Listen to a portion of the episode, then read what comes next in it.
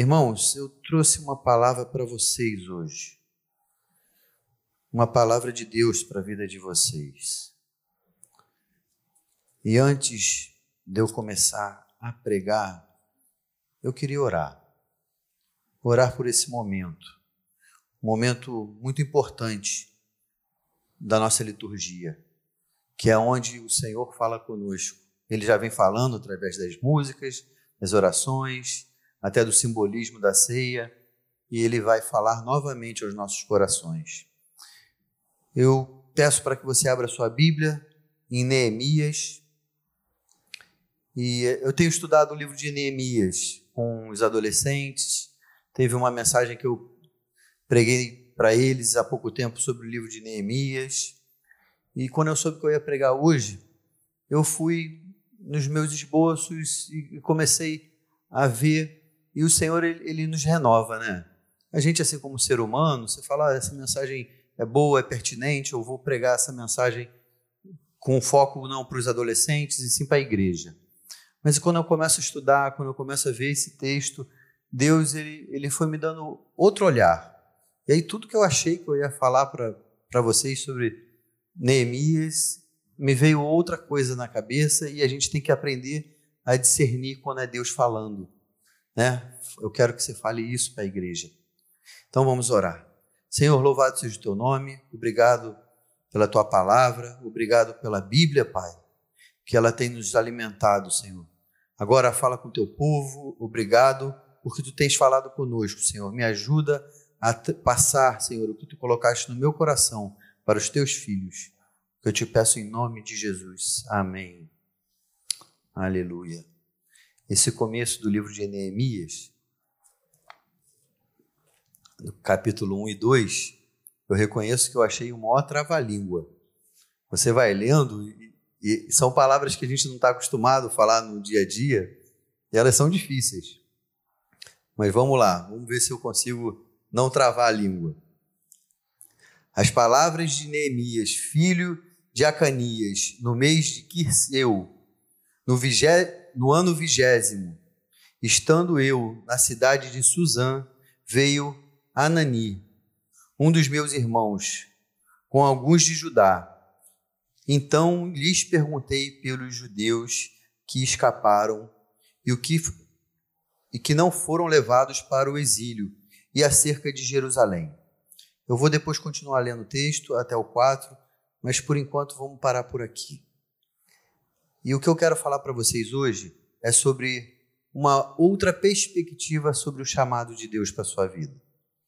Quando a gente fala de chamado de Deus, a gente sempre imagina, e não está errado, que Deus colocou algo no seu coração para que você comece a fazer, usando uma aptidão sua, usando um talento que Ele te deu, né? um chamado, aonde você vai trabalhar na obra. Verdade é essa. Em que parte do ministério você vai botar a mão no arado para ajudar? E muitas vezes acontece assim. Deus fala no nosso coração e a gente entende que é por ali que a gente tem que ir. Como a gente vê a nossa irmã Jussara, Deus deu para ela uma voz linda e ela coloca o que deu, os talentos que Deus deu a ela à disposição de, do Senhor. Isso é uma maneira de enxergar o seu chamado, o chamado de Deus para a sua vida. Mas não é o único. E eu queria, analisando esse texto aqui, que vocês fossem, vão perceber. Só que antes de entrar exatamente no texto, eu queria fazer uma retrospectiva. Por quê?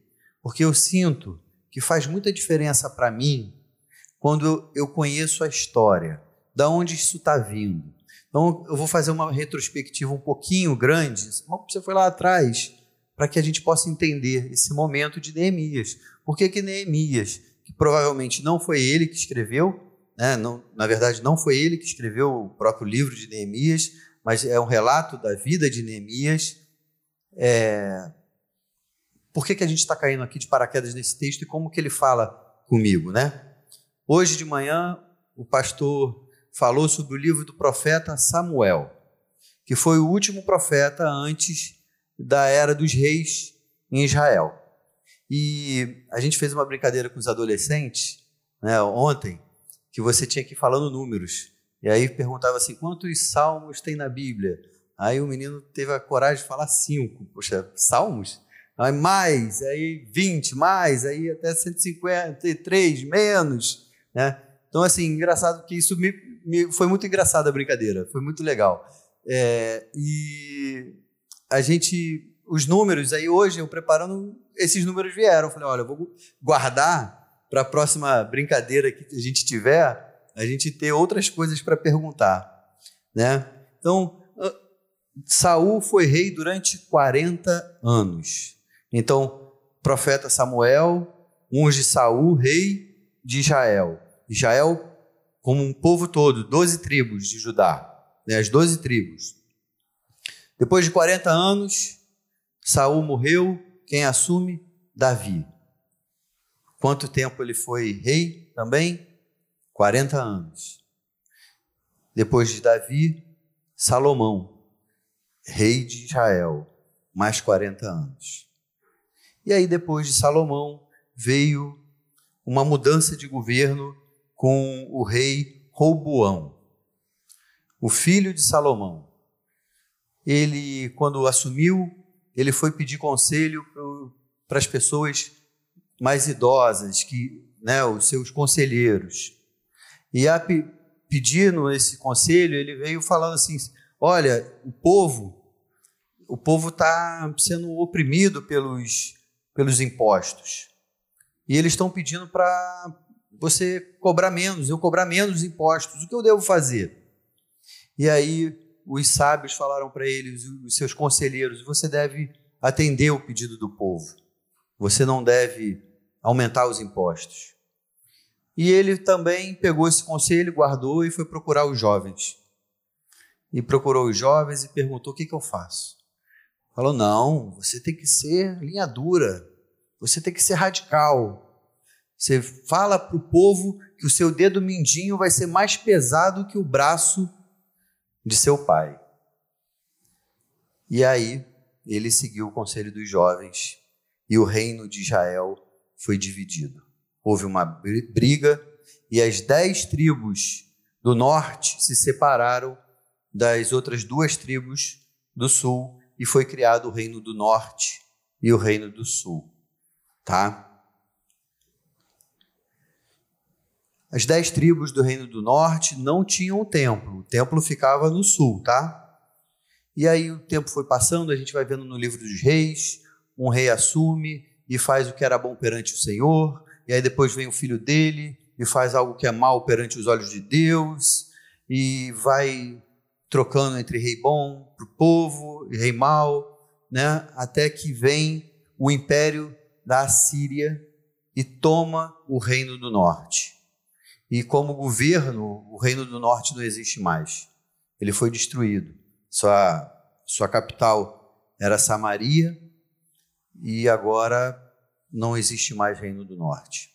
Passa mais um tempo e o pessoal do Sul, eles eram sempre assim muito orgulhosos, porque eles falavam que o templo estava no nosso, tá no nosso reino e tudo mais. E esse orgulho começou a virar uma soberba e eles começaram a ser idólatras dentro do próprio templo, em vez de adorar o Senhor, eles adoravam porque eles tinham o templo, e outras coisas foram entrando, outras, outros povos, outros sincretismos religiosos acontecendo. E nesse, no meio de tudo isso, ele, houve um rei que é muito conhecido do Império da Babilônia, que é o rei Nabucodonosor. Ele veio, tomou o império da Síria e vem em direção ao reino do sul. E ele faz um cerco na verdade, três cercos em volta da cidade de Jerusalém. No primeiro cerco é quando ele leva, inclusive, Daniel, leva Sadraque, Mesaque e Abidnego para a Babilônia, que a gente conhece essa história, está no livro de Daniel. Depois tem o segundo cerco, e aí depois no terceiro cerco, no ano 586 a.C., ele consegue entrar na cidade derrubar os muros da cidade, roubar todo o ouro do templo que Salomão construiu. E acaba com a cidade. Mas o rei do Nabucodonosor também não foi eterno. Ele morreu e teve um sucessor. O seu su sucessor, o Beltesazar, estava fazendo uma festa lá na Babilônia e no meio da festa ele lembrou dos utensílios do templo e falou assim: pega lá as taças do templo para que a gente possa beber e se alegrar usando esse material que é sagrado para os judeus. Ele fez isso e naquele dia uma mão escreveu na parede uma frase: Mene, Mene, Tekel, Farsim. E essa frase, para mim, ela tem um significado, a minha irmã deve lembrar. Volte meia, minha mãe falava para a gente assim: pesado foste na balança e achado em falta. Então, assim, o que estava falando naquela parede, e ninguém conseguia traduzir, que Daniel traduziu era: pesado foste na balança e achado em falta. Em falta seu reino será dado aos medos e aos persas. E naquela noite o império da Babilônia caiu. Naquela mesma noite. E o rei Beltesazar deixou de ser rei. O rei Ciro da Pérsia, que invadiu. E por que, que eu estou falando tudo isso? Para a gente entender aonde chega Neemias. 70 anos, de 70 anos de exílio. E o rei da Babilônia tinha uma maneira de governar. Como é que era? Ele ia lá, pegava as suas melhores coisas e levava para o reino dele. Foi o que ele fez com os, com os homens mais letrados, com os jovens mais sábios. Foi lá, como Daniel, e levou para a Babilônia. Já o Império Persa tinha uma outra maneira de dominar um povo. Né? E essa maneira de dominar o povo era dominá-lo na sua cidade, como Roma fazia também. Cobrava tributos e deixava o povo no, na sua própria terra. Então, da mesma maneira que teve três cercos para tomar a cidade de Jerusalém, o povo foi começando a ser liberado para voltar para Jerusalém em três ondas, em três momentos. O primeiro foi Zorobabel, que foi para construir o templo. Né? A primeira coisa que a gente tem que fazer, irmãos, na nossa vida, trazendo para a nossa prática espiritual, é construir o nosso templo de adoração. Buscai primeiro o reino de Deus, e todas as demais coisas vos serão acrescentadas. Então a gente já vê nesse panorama que eu estou trazendo antes de chegar a Neemias ensinamentos para nossas vidas. A segunda onda foi Esdras, que fez a reconstrução do altar. Lógico que não foi, dentre outras coisas, construção da cidade, mas eu pensei reconstrução do altar. E o altar, irmãos, é o nosso coração, é o que a gente tem de mais precioso, é onde está o nosso tesouro. A palavra de Deus diz: aonde está o seu tesouro é onde está o seu coração. Tem gente que está com o coração no futebol, o tesouro dele é o futebol. Tem gente que está com o coração no esporte, qualquer um praticar a corrida, às vezes até no próprio corpo, no físico, porque a gente tem que cuidar da saúde, mas nosso, isso não pode virar um Deus para a gente, não pode ser, tem um lugar certo, né? Então, aonde está o seu coração? Está nos filhos? Tem gente que tem aquele jantar de domingo como um Deus, não pode abrir mão, tem que fazer para os filhos. Aquele é um momento importante de união da família, é, mas não pode ser o Deus nas nossas vidas. Nem os meus filhos podem ocupar um lugar onde não é o local deles na minha vida, né? Então a gente tem que ter isso claro. Meu coração é o altar do Senhor, é dele. O que eu tenho de mais precioso é do Senhor.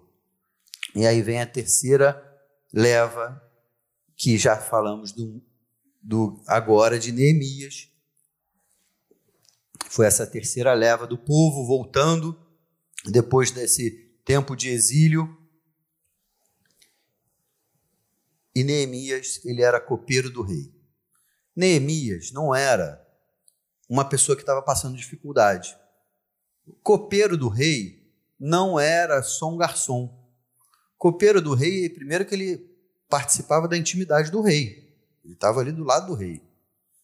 Ele estava ali porque as pessoas queriam envenenar os reis, tinham tudo isso, então ele provava antes a comida essa comida fosse boa, se ele não morresse, o rei podia comer. De tabela, ele aproveitava de tudo que o rei podia comer e beber.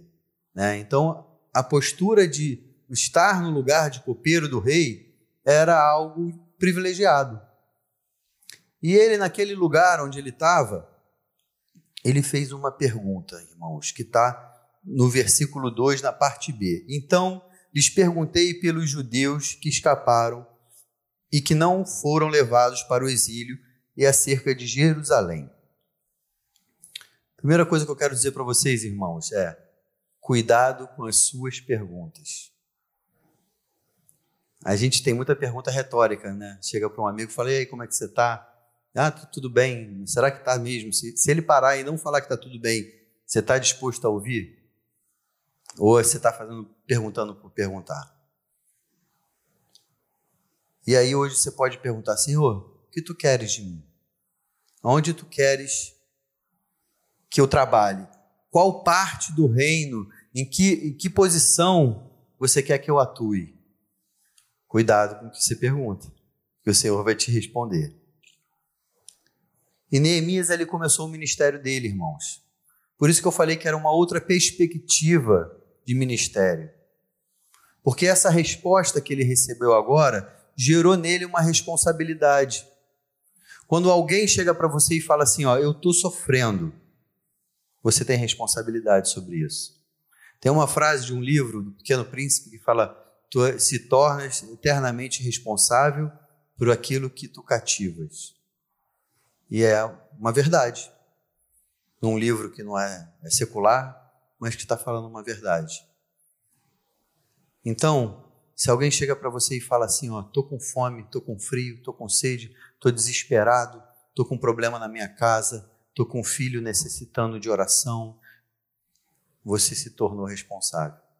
Chegou até você? Você se tornou responsável. Então, a gente tem que ter muito cuidado com o que a gente pergunta, porque as respostas vêm. Como é que está falando aqui no texto, no versículo 3? Disseram-me, os restantes, o que não foram levados para o exílio e se acharam lá na província, estão em grave miséria e desprezo. Estão em grave miséria e desprezo. Os muros de Jerusalém estão derribados e as suas portas queimadas. Qual foi a resposta que ele recebeu? Eles estão em miséria e desprezo. Irmãos, eu sei que a gente aqui na Tijuca é muito felizardo. E eu vou até em todas as nossas igrejas, o povo da Maranata é um povo feliz, porque existe gente mais humilde, existe, mas a gente não tem gente miserável. A gente não vê isso no nosso meio, porque não faz parte do povo da Maranata e a gente às vezes fica cauterizado, irmãos. Porque a nossa realidade não é essa. Mas se a gente parar um pouquinho e andar 500 metros para dentro de uma comunidade aqui, você vai ver que o povo brasileiro não é. Isso aqui não é o retrato do povo brasileiro. Infelizmente. Eu gostaria que fosse, mas não é. Tem gente que está trabalhando para empatar o que come e acabou. Aquele dia é o que ele vai comer. Ele vai ganhar aquele dinheiro para se sustentar fisicamente.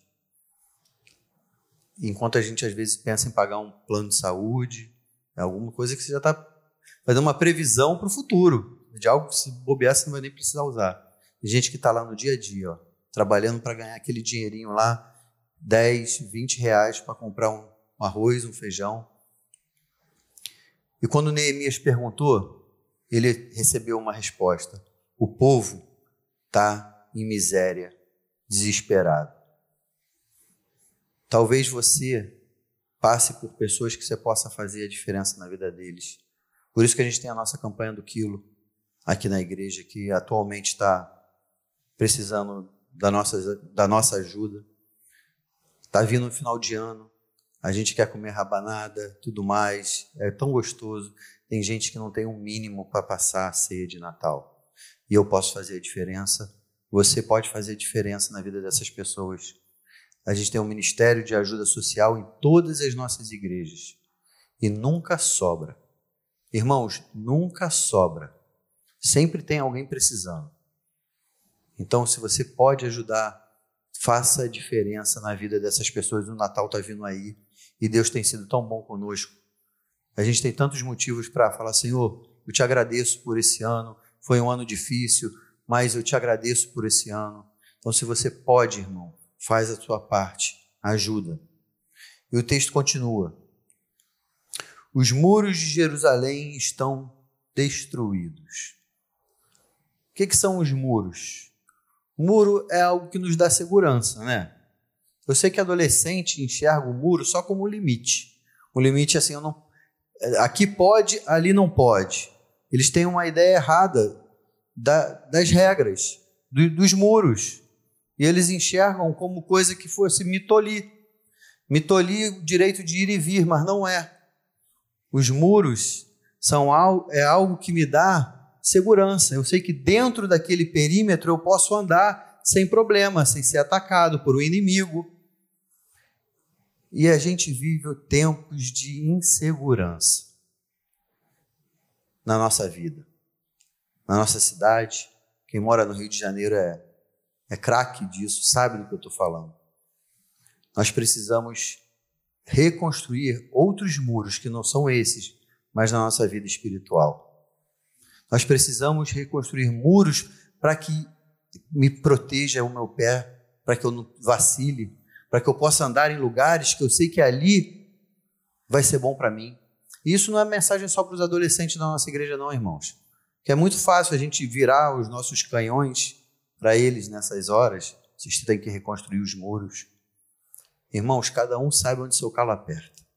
Aonde você tem que fazer aquele muro um pouquinho mais forte. Porque é uma área que você precisa. Trabalhar na sua segurança espiritual. Para que você não caia. Então, os muros são limites para nós. E as portas? O que, que ele fala sobre as portas? E as portas estavam queimadas. O que, que eram as portas naquela época? O que, que é porta, gente? Porta é algo que onde eu posso entrar e sair, certo? É algo que faz esse controle, esse critério do que entra e do que sai, não é? Onde é que estão as nossas portas na nossa alma? Os nossos olhos? Será que trazendo para a minha vida prática, trazendo para o meu dia a dia, eu não tenho que restaurar essa porta? O critério do que tem entrado no meu coração e do que não tem entrado? O que, que eu estou assistindo? O que, que eu não estou assistindo? O que, que eu estou compactuando? O que, que eu não estou compactuando? Aqui, Neemias recebeu uma notícia: que o povo estava em miséria, que os muros estavam caídos e as portas estavam queimadas. E o que, que ele fez com essa informação? O que, que a gente deve fazer quando a gente recebe uma informação que alguém está precisando de nós? Olha o que, que ele fez aqui, ó. Tendo eu ouvido essas palavras, assentei-me e chorei e lamentei por alguns dias. Primeira coisa que eu vejo versículo 4 aqui é que se aquilo não mexe com o seu coração, você não vai ajudar. A gente tem que incomodar. Tem que ser algo que quando você vai dormir você está pensando. Quando você acorda, você está pensando naquilo de novo. Quem faz isso conosco é o Espírito Santo. Eu sei que, irmãos, eu fiz uma viagem missionária para para Tailândia. E lá a gente conheceu uma família do Paquistão. Eu tive um encontro de algumas horas com eles. Mas sabe quando cai na graça? Eles tinham filhos pequenos como os meus. Eu não sei, foi algo, um toque especial na nossa amizade. Porque a amizade também tem química, né? não é só entre marido e mulher. E ali eu gostei deles, conversei, me interessei por eles. No dia seguinte, ou dois dias depois, eu fiquei sabendo que eles tinham sido presos, porque eles eram imigrantes com, sem passaporte. E aí na Tailândia, se você está sem passaporte, se entrou como imigrante, você vai preso e eles estavam presos. Irmãos, enquanto eu não consegui falar com a nossa igreja aqui e ver o que a gente podia fazer para ajudar, eu não fiquei em paz. Eu passei uma noite chorando. Irmãos, aquilo não veio de mim só porque eu gostei muito deles, porque eu sou bonzinho. Ó, oh, não. Porque o Espírito Santo me incomodou e falou: Isso aqui, ó, tá na sua conta. O que, que você pode fazer para ajudar? Eu não tinha o dinheiro para pagar para eles saírem, mas vocês tinham. A nem tinha. E a nem ajudou. Isso demorou um trânsito. Você imagina, você conseguir mandar o dinheiro até a Tailândia e aí tirar o dinheiro e, e alguém que entende disso ir lá na delegacia. Não foi rápido. Mas que alegria quando eu soube que eles estavam soltos. O seu chamado vai te incomodar. O que o Senhor está te chamando para fazer vai te incomodar. E se tem algo que você está vendo na sua igreja que podia estar tá melhor, que está incomodando o seu coração, olhe para isso como talvez o chamado de Deus para sua vida. Tem algo na sua casa que está te incomodando? Tem algo no seu trabalho que está te incomodando? Talvez o Espírito Santo esteja te levantando lá para resolver esse problema. E a primeira coisa que ele fez foi isso, ele ficou incomodado. Ele sentou, ele chorou. O livro de Neemias, irmãos, é um livro de liderança que pode ser usado até por empresas. Ele é um livro fantástico que mostra como um homem identificou um problema, como um homem conseguiu motivar outras pessoas para poder estarem na mesma missão que ele, como que ele contornou as adversidades. É um livro fantástico sobre liderança. Mas antes de fazer, a gente fala em liderança, a gente imagina logo proatividade, a pessoa entrando, fazendo. Não foi isso que ele fez. A primeira coisa que ele fez, ele foi jejuar e orar. Ele foi gastar tempo com Deus. Você está incomodado? Tem alguma coisa que o Senhor está te colocando no teu coração que não está certo? Vai orar. Gasta tempo com o Senhor. O jejum, vocês veem que eu não sei fazer jejum muito bem, né? A quarentena foi, foi cruel comigo. Mas o jejum é algo especial, irmãos, vem de Deus. Se você não fez ainda e não é parar de comer de dieta, estou brincando. Jejum é você não se alimentar porque você está num propósito de buscar a Deus. Não é nada a ver com emagrecer. Você deve fazer. Você às vezes não pode fazer um jejum muito longo, um jejum de dois dias, você pode fazer algumas horas. Mas sabe o que eu vejo de interessante no jejum? Porque o corpo, ele incomoda. Ele diz assim: Ó, estou com fome, está na hora. Da mesma maneira que quando você tem um chamado, aquilo começa a te incomodar no teu coração, a fome é diferente, ela incomoda no teu corpo. Ela te lembra: Ó, estou aqui. Não é igual vontade que dá e passa. Enquanto você não come, não vai passar. Você tem que resolver. E aquilo fica te lembrando, e toda vez que você lembra assim, ó, estou com fome, você fala, não estou comendo porque eu estou com um propósito. Senhor, e aí você ora. Ele te, a sua fome te lembra de gastar tempo com Deus. Então, o jejum é importante. Jejum é algo que está fora de moda, esse jejum. Né? O pessoal faz jejum intermitente, outras coisas, mas esse jejum está fora de moda. Eu queria te desafiar. Você tem algo que você precisa de Deus? Tem algo que está te incomodando, que você quer buscar do Senhor? Faz um jejum. Faz o jejum e quando você for entregar esse jejum, você ora entregando e aí vai comer, vai fazer. Você pode fazer de 12 horas? Faz. Você pode fazer de 24 horas? Faz. Não começa fazendo. Porque jejum é igual oração, irmãos. Se você começar de 24 horas, você vai passar mal, vai cair. Oração a gente não começa orando também, sei lá, meia hora por dia, uma hora por dia. Você não consegue. Começa orando, pouquinho em pouquinho. Olha, eu vou gastar todo dia 15 minutos de oração. Eu, eu, eu quero orar 15 minutos todo dia. Daqui a pouco você já não está orando 15. No começo vai faltar assunto. Fala, o que, que eu vou orar? 15 minutos. Aí eu te dou um conselho. Faz um caderninho de oração. Sabe quando você encontra alguém na igreja e fala assim, pô, vou orar por você. e esquece, só lembra quando você vê ele na igreja domingo, no, no outro domingo? Isso acontece só comigo? Não. Eu acho que acontece com você também. Você anota no caderninho. Aí, quando você for orar, você vai olhar lá o nome do irmão e vai falar: Senhor, abençoe esse irmão, abençoe essa irmã, abençoe esse meu amigo, abençoe os meus filhos. E aí você vai tendo um motivo para orar. Faz um caderninho de oração. Daqui a pouco você está conseguindo orar meia hora. E o assunto flui com o Senhor. Mas oração é um papo, é uma conversa. E a gente costuma ser muito infantil nessa hora. A gente só fala em nome de Jesus, amém. Para para ouvir o Senhor. É momento de oração, acalmar o espírito. Você já falou, agora você para de falar e espera o Senhor responder. Ele vai falar com você. Eu te desafio, ele vai falar com você. E é o que eu tenho falado para esses jovens. Quando o jovem fala para mim assim, ah, eu não, não acredito em Deus, ou eu não tenho nenhuma relação, nenhuma experiência com Deus, eu falo assim, ora, fala assim, Senhor, se você existe, se revela a mim. Porque é esse tipo de desafio que Deus gosta. Ele vai se revelar a você. Fala, Senhor, eu estou precisando de uma resposta aqui. Eu vou orar e eu vou ficar esperando no Senhor a resposta. Ele vai te dar uma resposta. Agora saiba, nem sempre a resposta é sim. Ele é Senhor do tempo, Senhor do universo. Ele pode falar sim, pode falar não e pode falar espera. Mas Neemias, ele foi um homem de ação. Mas antes de tomar esse, essa postura de ir lá e reconstruir os muros, e se você gostou da história e quer conhecer mais sobre a vida de Neemias, continua lendo o capítulo. E vocês vão ver que homem extraordinário.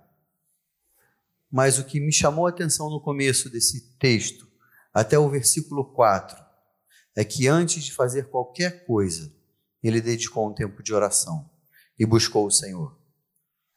Que eu e você possamos ser assim também, irmãos. A gente ora por coisas no pacto que quantas vezes foi problemas que nós mesmos criamos para a nossa vida e depois a gente pede para Deus nos ajudar. Que a gente poderia ter evitado se a gente tivesse orado, falado, Senhor, o que tu queres que eu faça?